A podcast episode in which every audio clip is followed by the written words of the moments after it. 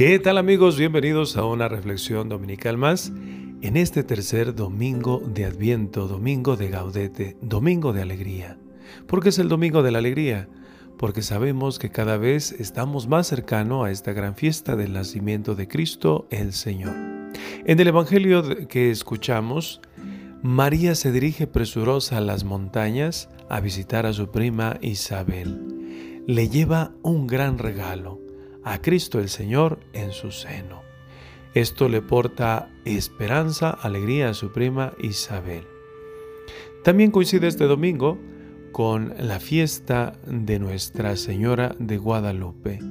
Celebramos también que María vino a una montaña llamada Tepeyac para encontrarse con el indio Juan Diego en situaciones difíciles por la enfermedad de su tío.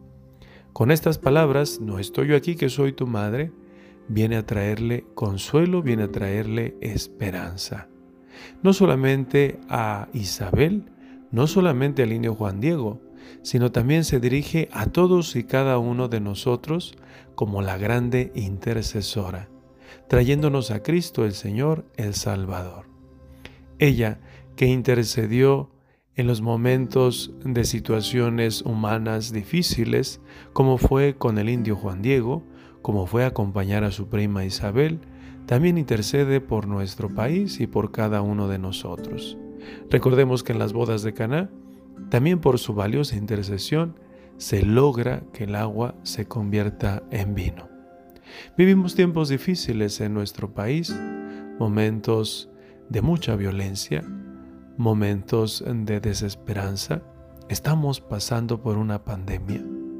Y María Santísima ha querido quedarse y tomar nuestros rasgos como mexicana y traer también esperanza.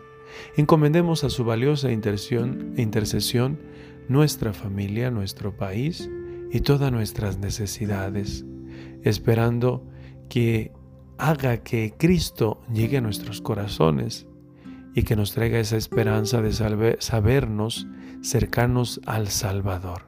Que saltemos de júbilo, que saltemos de alegría por saber que poseemos a Cristo el Señor.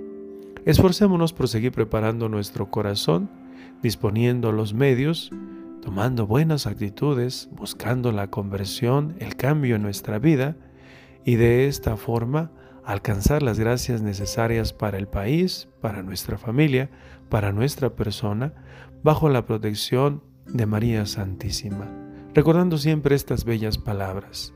No estoy yo aquí, que soy tu madre. Que tengan todos un excelente domingo. La bendición de Dios Todopoderoso, Padre, Hijo y Espíritu Santo, descienda sobre ustedes, sobre su familia y los acompañe siempre. Nos vemos hasta la próxima. Que tengan todos un excelente domingo.